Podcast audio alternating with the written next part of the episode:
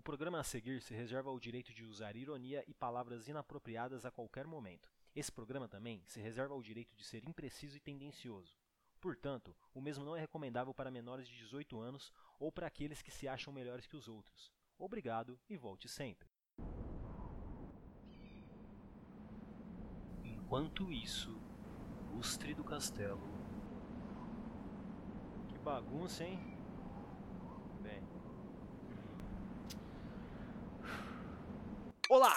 Meu nome é Bruno e eu sou representante do Pode Piorar, o pior podcast do mundo.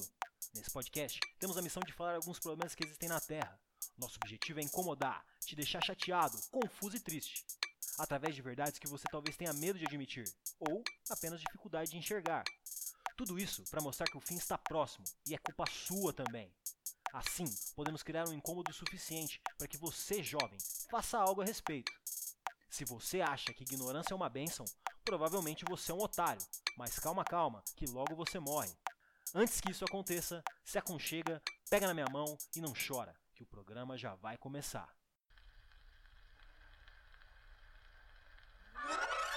Salve para quem é de salve! Aqui quem fala sou eu, aquele que diz ser você, mas que na verdade é o seu cunhado, mesmo você sendo filho único. E está começando agora, ao vivo para quem acabou de dar o play, o pior podcast do mundo.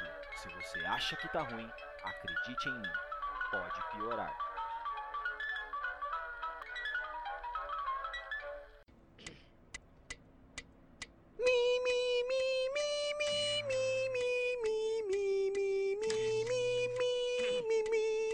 Vamos todo mundo junto. O grupo é forte e a gente vai sair dessa, eu tenho certeza. O Silas ali tava feliz com o gol, mas também não gostou. Você tirou a camisa, tá fora do próximo jogo, mano. Tô? Ah, que merda. Sabia não?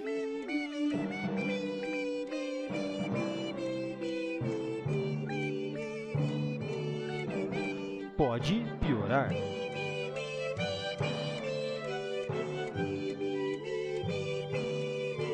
Episódio de hoje: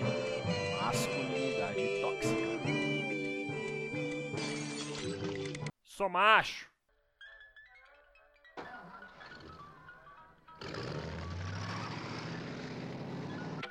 Estamos hoje reunidos via internet para falar de um problema que afeta todo mundo a todo momento no mundo. O problema da vez é masculinidade, mais precisamente, masculinidade tóxica. Um problemão para macho nenhum botar defeito. Antes de tentar entender o que é masculinidade tóxica, precisamos entender a diferença entre sexo e gênero. Sexo nada mais é do que a determinante biológica inata. Uma pessoa que nasce com pipi é do sexo masculino, uma pessoa que nasce com uma xereca é do sexo feminino. Já o gênero tem a ver com o papel esperado e construído pela sociedade. Então presta bastante atenção. Gênero é uma construção social. Construções sociais são criadas para a manutenção de certas determinações, sejam elas econômicas, religiosas ou culturais. O gênero é uma maneira de traduzir o sexo. Essa tradução tem o significado que alguém produz ou deseja. Um homem é do sexo masculino, portanto, se espera dele atitudes que confirmem isso. O mesmo vale para as mulheres. Tais construções são explícitas em coisas aparentemente banais, como por exemplo, meninos vestem azul, meninas vestem rosa, homens trabalham, mulheres cuidam da casa, entre tantas outras coisas absurdamente comuns. Buh. Mas o que é esperado de um macho na sociedade? Masculinidade pode ter vários tons dependendo da cultura em que você vive. Na nossa, por exemplo, homens são tidos como os líderes, aqueles que provêm. Por isso se espera de um homem que ele seja sempre o mais forte, o mais rápido e o melhor em tudo que ele faz. Também se espera de um homem que ele não demonstre sentimentos ou que seja comedido quando fizer. É, somos estimulados desde sempre a reprimir aquilo que sentimos. Por isso, geralmente chegamos à fase adulta sem saber muito bem como nos expressar ou como demonstrar os nossos sentimentos. Todo mundo já deve ter se deparado com um homem durão, que após uma leve embriaguez se torna extremamente emotivo. Isso, em alguma medida, está ligado à repressão envolvida na construção do ser masculino. A masculinidade em nossa cultura está muito ligada com a agressividade. Por isso, se espera que um homem seja agressivo, forte e dominante. No trabalho, o homem sempre deve almejar posições de prestígio e que o coloque em destaque. Além de ser dever de um homem ganhar muita grana e conquistar inúmeras coisas. Da hora. A masculinidade também está ligada à hipersexualização das mulheres, em jogos, na mídia, na pornografia, na música e em tudo quanto é canto. Pior que é. Tudo isso, pois é esperado que um homem seja viril e que se relacione com o máximo de mulheres que for possível. Uau. Em resumo, a sociedade, por uma visão heterossocial, coloca o homem em posição de protagonista, enquanto a mulher é vista apenas como uma coadjuvante. Vixe. Podemos ver todas essas expectativas nos homens e mulheres à nossa volta. Mesmo aqueles que não seguem à risca tudo aquilo que era esperado, ainda assim reproduzem esse discurso em algum nível, através de frases como: Isso é coisa de mulher, Homem não chora, vira homem, entre outras que você provavelmente já ouviu por aí. Que maravilha, hein? Os homens perpetuam a construção de virilidade imposta com imprudência. Homens raramente vão aos médicos para check-ups. No Brasil, a expectativa de vida dos homens é de 7 anos a menos que as mulheres. Homens também têm uma tendência duas vezes maior de possuir comportamentos autodestrutivos, como o alcoolismo e de contrair doenças relacionadas à sobrecarga de trabalho. A toxicidade presente na masculinidade é nítida, homens agressivos, que não conseguem se expressar e que a todo momento tomam atitudes que só fazem essa tendência se agravar. Isso é tóxico para toda a sociedade. Isso é a masculinidade tóxica.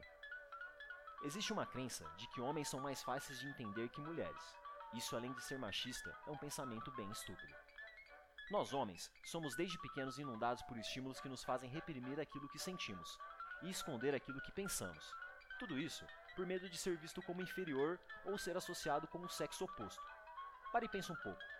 Todo tipo de ofensa destinada a um homem geralmente está ligado a alguma aproximação do feminino ou da diminuição de seu status esperado de macho. Os exemplos são milhares. Franguinho, viadinho, parece uma moça, mulherzinha, bicha, fraco, medroso, perdedor, chorão, fracassado e etc. Esses e outros xingamentos acabam por reforçar estereótipos, restringindo assim a nossa masculinidade ao que a sociedade almeja e prega. Agora você pode estar fazendo a velha pergunta: mas o que, que eu tenho a ver com isso? Eu te respondo, meu querido jovem: tudo, você tem tudo a ver com isso. Em uma sociedade onde a masculinidade tem tantos aspectos associados à competição, repressão e dominação, fica difícil enxergar um outro caminho. Um caminho onde as pessoas são complementares não por imposição, mas por escolha. Hoje, você não escolhe o que é ser homem, Hoje, você só tem duas opções: ou você engole aquilo que a sociedade espera, ou você fica à margem. Isso é um problema, porque restringe tudo aquilo que a masculinidade pode ser. Se eu só posso ser aquilo que esperam que eu seja, fica difícil querer ser aquilo que eu desejo. Que chato, né? E agora? O ser humano é complexo e multifacetado. Todo mundo é diferente. E isso não depende apenas do sexo ou do gênero, mas sim de outras milhares de coisas. O exemplo é sempre um ótimo condutor das atitudes. Ou seja, para que a masculinidade deixe de ser tóxica, é necessário que nossas atitudes sejam ao espelho daquilo que queremos.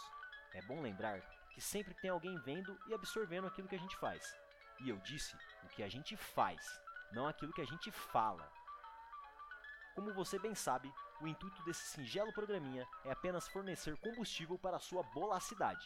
Aqui não fornecendo solução não, rapaz. Mas não é difícil entender que os comportamentos esperados e perpetuados pela sociedade são ruins não só para quem produz eles, mas também para quem sente. Eu sinto, e tenho a impressão que você também. Então, nada melhor que tentar ser a diferença que você quer no mundo. Então é isso. Espero que essa conversa seja proveitosa para você, meu caro jovem. Espero também que você se sinta culpado toda vez que estiver perpetuando um comportamento imbecil. Se você quiser se aprofundar no assunto, existem vários links na descrição e eu recomendo fortemente a clicação nos mesmos. Antes de partir, um último recado: machismo e masculinidade tóxica é um problema de todo mundo. Valeu, falou!